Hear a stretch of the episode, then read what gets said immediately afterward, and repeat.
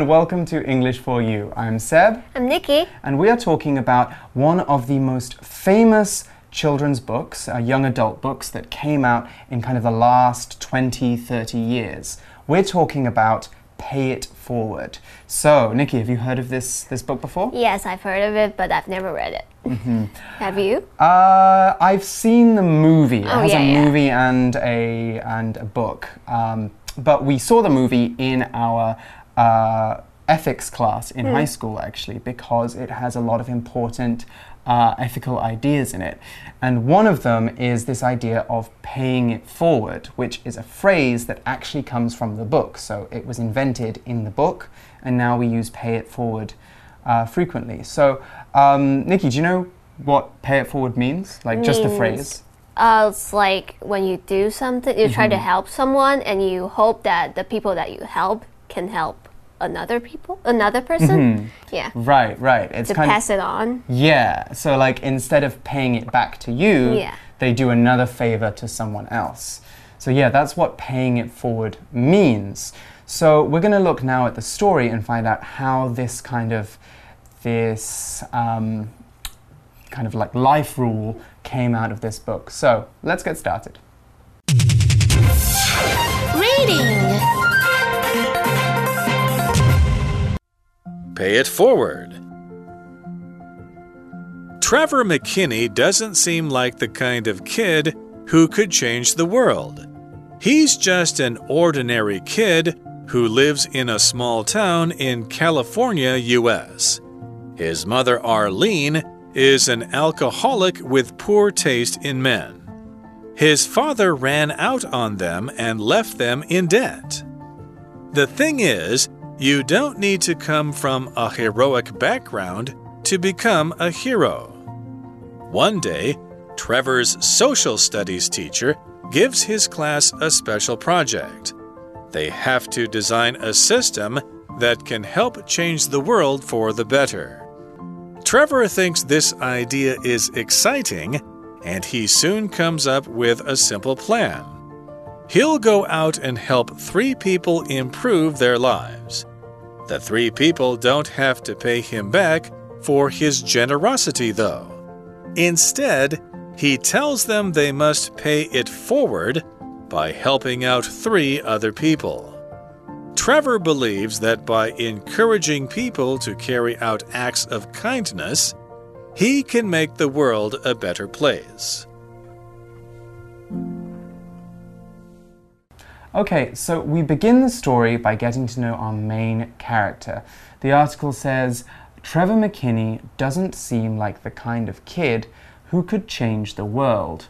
Right, because we normally imagine the kind of people who change the world as these kind of these great men and mm. great women or amazing superheroes. Not a kid. Right, not a kid. And it sounds like Trevor is a pretty normal kid as mm. well. Mm-hmm. So it's yeah, it's totally. We wouldn't say that Trevor is would change the world. Right. 那课文一开始说到 Trevor McKinney 看起来不像是那种会拯救世界的小孩。In fact, he's just an ordinary kid who lives in a small town in California, U.S. 他只是一个住在美国加州的一个小镇上的平凡小孩。 Hmm. Yeah, he seems to be coming from quite quite ordinary or actually quite difficult circumstances. Yeah. We read his mother Arlene is an alcoholic with poor taste in men. His father ran out on them and left them in debt. 那他的妈妈是一个 alcoholic 酗酒者，而且对男人品味还很差。那他的爸爸抛弃了他们，还留下了一笔债务。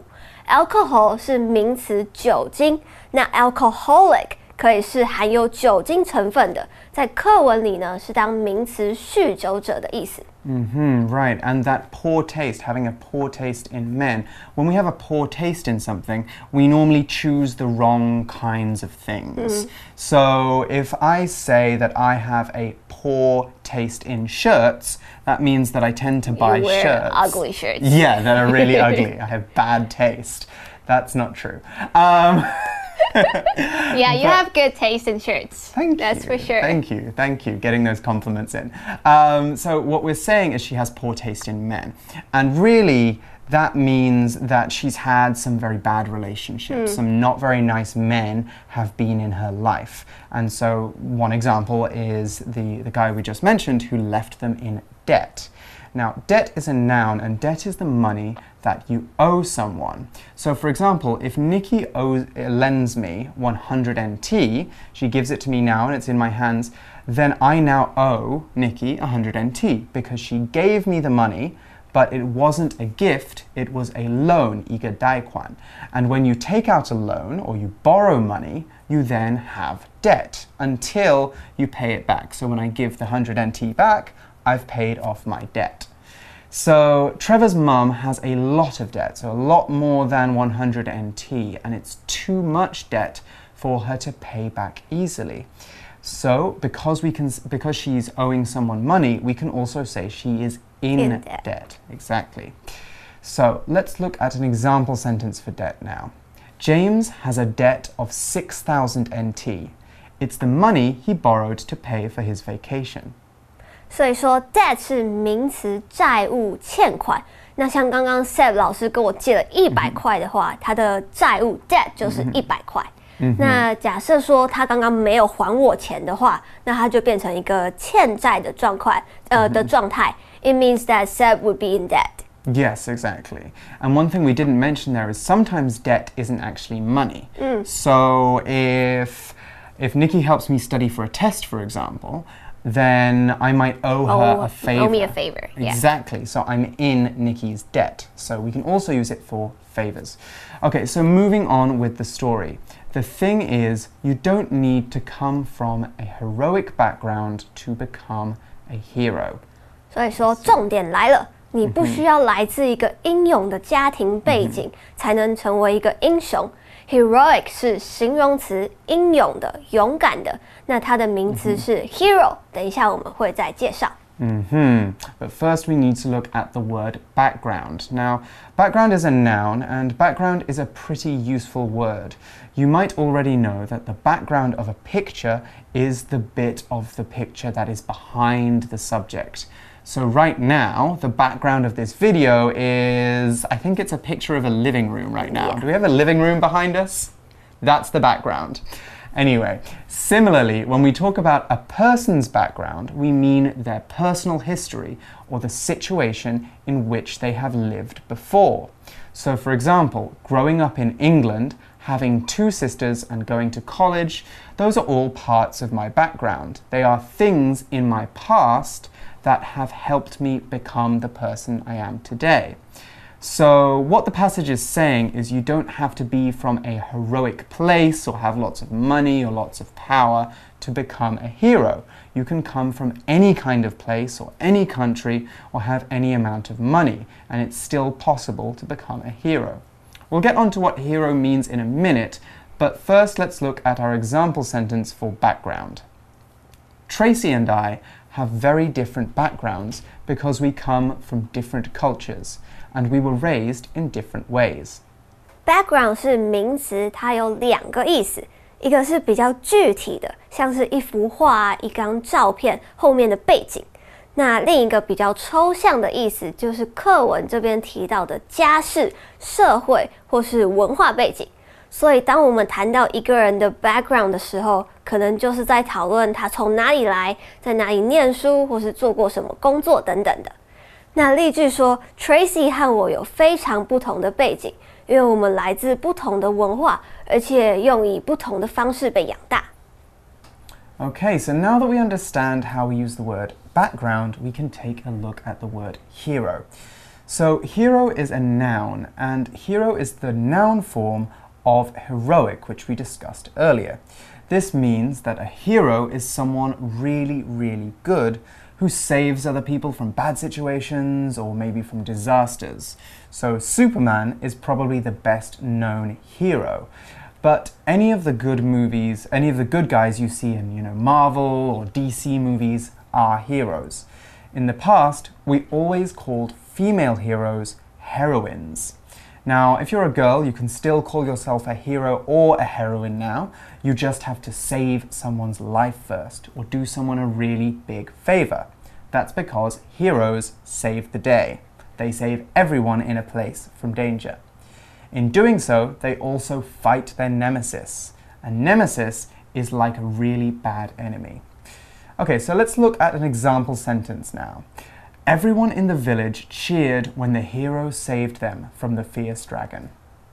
Hero 是名词，英雄可能就是一个很令人钦佩的人，做了一个很伟大的事，或是拯救过谁这样。那所以我们在 DC 还有 Marvel 常常看到的那些人，像是 Iron Man、Captain America，都可以说是 hero 或是 superhero。那如果是女英雄的话，我们可以用 heroine， 呃，这个字来表示。但是女生用 hero 或是刚刚说的 heroine，其实都是可以通的。嗯。So one day, Trevor's social studies teacher gives his class a special project. Okay, a special project. I wonder what that could be. A project is a noun and it's the work that we do to achieve a specific goal. Because we're always working, studying, and preparing for things, we are always doing projects. At school, a project can be like a big piece of homework, a piece of homework that you have to work on for many weeks. Art projects and science projects are good examples of this. In other parts of life, projects can be very big things. In the 1950s and the 1960s, the US had a project to put a man on the moon. They completed that project in 1969 when Neil Armstrong became the first man to walk on the moon. We can also use projects to build buildings. Here's an example sentence of how we can use projects the teacher gave the students a project to work on during summer vacation. Project 是名词，作业、专案计划或者是一个研究项目。 那简单来说呢，如果一个是一个学校的 project，它就是一个比较大的作业，像是老师可能会要我们拍一个微电影啊，或是去做一个什么田野调查。这种都是 project。那学校之外的呢？就像刚刚 Sab 老师说的，美国把太空人送上月球这样的计划，它也是一个 project。So what is this project? Hmm. Well, I don't think they're going to be putting Trevor on the moon. Uh, it seems that what their project is, they have to design a system that can help change the world for the better. Okay, it looks like they have a very big project actually. Yeah. Um, so let's find out what this word system is before we move on. Okay, so they need to design a system to make the world a better place. A system, that's a noun, is another very general word. A system is a collection of ideas, rules, or actions that are used in a certain place or situation. When you apply to college, you'll see that your college has a system for choosing new students. Similarly, your school has a system for grading students, a grading system. Both of these systems are basically the rules for how things work. Most systems are made up of rules, and if you don't follow those rules, then we can say you are breaking those rules. So that's kind of like 触犯. As systems are a collection of rules that are used in a place or by an organization, we can also use system to mean the way that things are done in a certain place. So if that seems a little bit foggy, let's look at an example sentence of how that's used. I don't like the system this restaurant uses for serving its customers. It's very slow. So it's basically saying, I don't like the way that this restaurant serves its customers. 那这些学生必须要设计一个系统，让这个世界变得更好。For the better 就是好转，变得更好的意思。那 system 是名词，系统 is the way of doing things。通常要有系统，就是有条理的、 有规则的。像是学校老师打分数，也会有一个 system。That was such a quicker way of explaining it than I explained it. Use her explanation. Okay, so next we find in the story Trevor thinks this idea is exciting and he soon comes up with a simple plan. Okay, we're going to be finding out more about this, uh, this plan and why it's so exciting to him. But first, let's look at the grammar in this sentence because this is our grammar point for today. So you might recognize the word exciting. After all, it comes from the verb excite, 令人兴奋. so, why is it being used as an adjective here if we normally use it as a verb? That's our grammar point for today. By now, you know that English verb English has mood verbs. So these are verbs like bore, 令人无聊, or startle, 令人惊讶. These words can be used as adjectives called emotional adjectives. There are two kinds of emotional adjectives out there. The first group is the verb ing group. So exciting in the article is one of them. These emotional adjectives show how we are feeling, or how something makes another thing feel. So, for example, bore would become boring and startle would become startling. We use the verb ing form to talk about how A affects B. So I could say that a movie was very frightening. It made me very scared. If I'm scared of my teacher, then I could say my teacher is frightening. But what if I want to say that my teacher is afraid of something? Then I can't say my teacher is frightening because, as we know, if my teacher is frightening, it makes me feel bad, not my teacher. For this, we use the second group of emotional adjectives, and these are the ED group. So, in the same way that we take the root verb for a uh, root emotional verb and change it for the ing, we do the same for the second group, but we use ed. Okay, so bore before we made bore boring, now we make it bored. Bored. Mm -hmm. And startle becomes startled. Startled, exactly. So we're now talking about how we feel. So if I'm bored, that means that I'm not interested in something. Or if I'm startled, that means something has made me very scared or given me a jump. So, my teacher feels frightened means that our teacher is afraid. 我们看到课文说，Trevor 认为这个想法是令人兴奋，而他很快就想到了一个计划。那在这边，exciting 是一个情绪形容词，它是从动词 excite 变来的。 它后面加了一个 ing，用来形容一个东西或是一件事情给人的感觉。像是在这边，就是说这个想法令人兴奋。This idea is exciting。那也就是说，这个想法让我感到兴奋。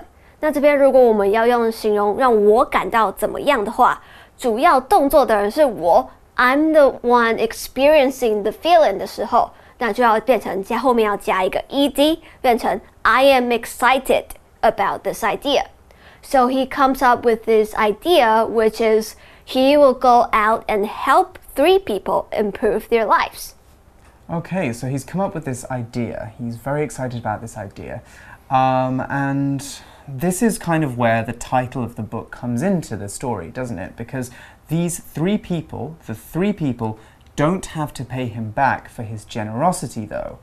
No, they don't pay him back, do mm. they? Let's look at that word first, and mm. then let's find out what they do next. Okay, so 他要去帮助三个人，而且这些人不用 pay him back。Pay somebody back 可以说是偿还的意思。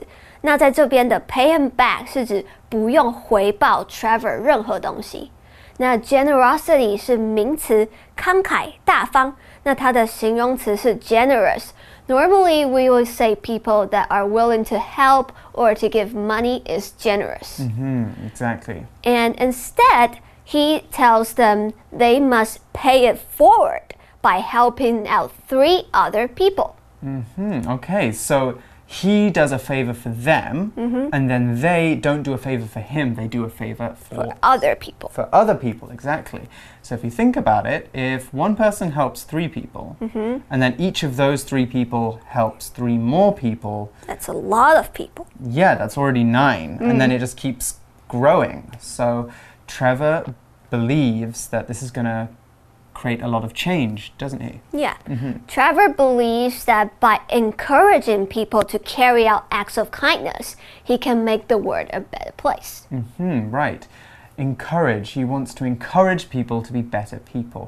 Now, this is a verb, and when we encourage someone to do something, we try to get them to do something, but in kind of a nice or a mm. positive way. So we're not forcing them to do something. We're just saying, go on, I think you'd be good at this. I think you're very talented in this area. Why don't you try giving this a go? It's like our example sentence Maria was a talented violin player, and so her parents encouraged her to apply to music school.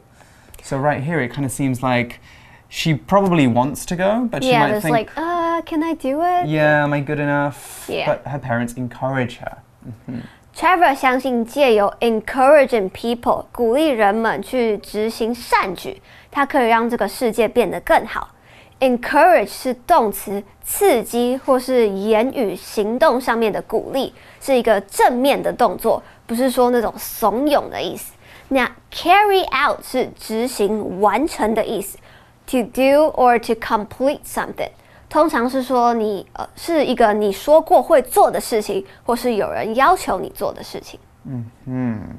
All right, well, we've still got a lot more in the story to go through, but we're going to do that tomorrow in day two.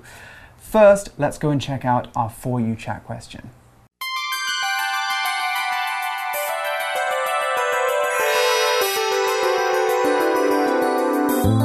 For you chat. So our for you chat, the question is, what was your most recent act of kindness? How do you think it affected the other person? Do you have any like recent act kind of act of kindness? No, I'm very selfish. no. Um, actually, something did happen a couple of days ago. Uh, I was driving um, on my scooter uh, in Gongguan, and there was a guy on his motorcycle in front of me, and suddenly a car cut across him and knocked him off his bike, and they had a crash. I think the car was damaged as well. So I this is a very small act of kindness, but I immediately stopped and went to see if he was okay because he fell really hard on his elbow. Was he okay? He was okay. I think he broke his arm, but um, he was okay, just kind of very shaken up. So I stayed with him until the police got there, and then we I told them what I saw, and once his bike was moved and everything, then I, I left. So that was a, a small act of kindness, I Yeah. guess, but also something that you kind of have to do if you see a crime. you kind of have to make sure that you give your version of events as well. So that's something that I did recently. What have you guys done recently? You've probably done lots more selfless things than I have. So, you guys talk about what kind of kind things you've done recently, and we will join you tomorrow for more of our story article. So, for English for You, I'm Seb, I'm Nikki. and we'll see you again tomorrow. Bye. Bye bye. Pay it forward. Trevor McKinney doesn't seem like the kind of kid who could change the world. He's just an ordinary kid who lives in a small town in California, US. His mother, Arlene, is an alcoholic with poor taste in men. His father ran out on them and left them in debt. The thing is, you don't need to come from a heroic background to become a hero. One day, Trevor's social studies teacher gives his class a special project. They have to design a system that can help change the world for the better. Trevor thinks this idea is exciting, and he soon comes up with a simple plan. He'll go out and help three people improve their lives. The three people don't have to pay him back for his generosity, though. Instead, he tells them they must pay it forward by helping out three other people. Trevor believes that by encouraging people to carry out acts of kindness, he can make the world a better place.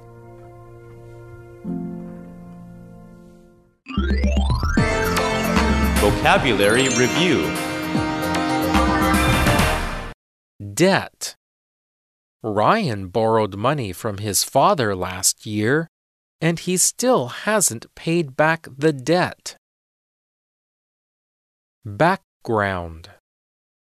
Emma and Mark come from very different backgrounds, so they don't have a lot in common. Hero. My favorite part of this book is when the hero saves the town from the dragon. Project. For his science project, Alan is making a model of the sun. System. This college has a strict system for choosing new students, so very few people get in. Encourage. Mrs. Rodriguez encourages her students to watch TV in Spanish because it helps them learn the language. 智慧小补帖。 Alcoholic. Heroic. Heroic. Generosity.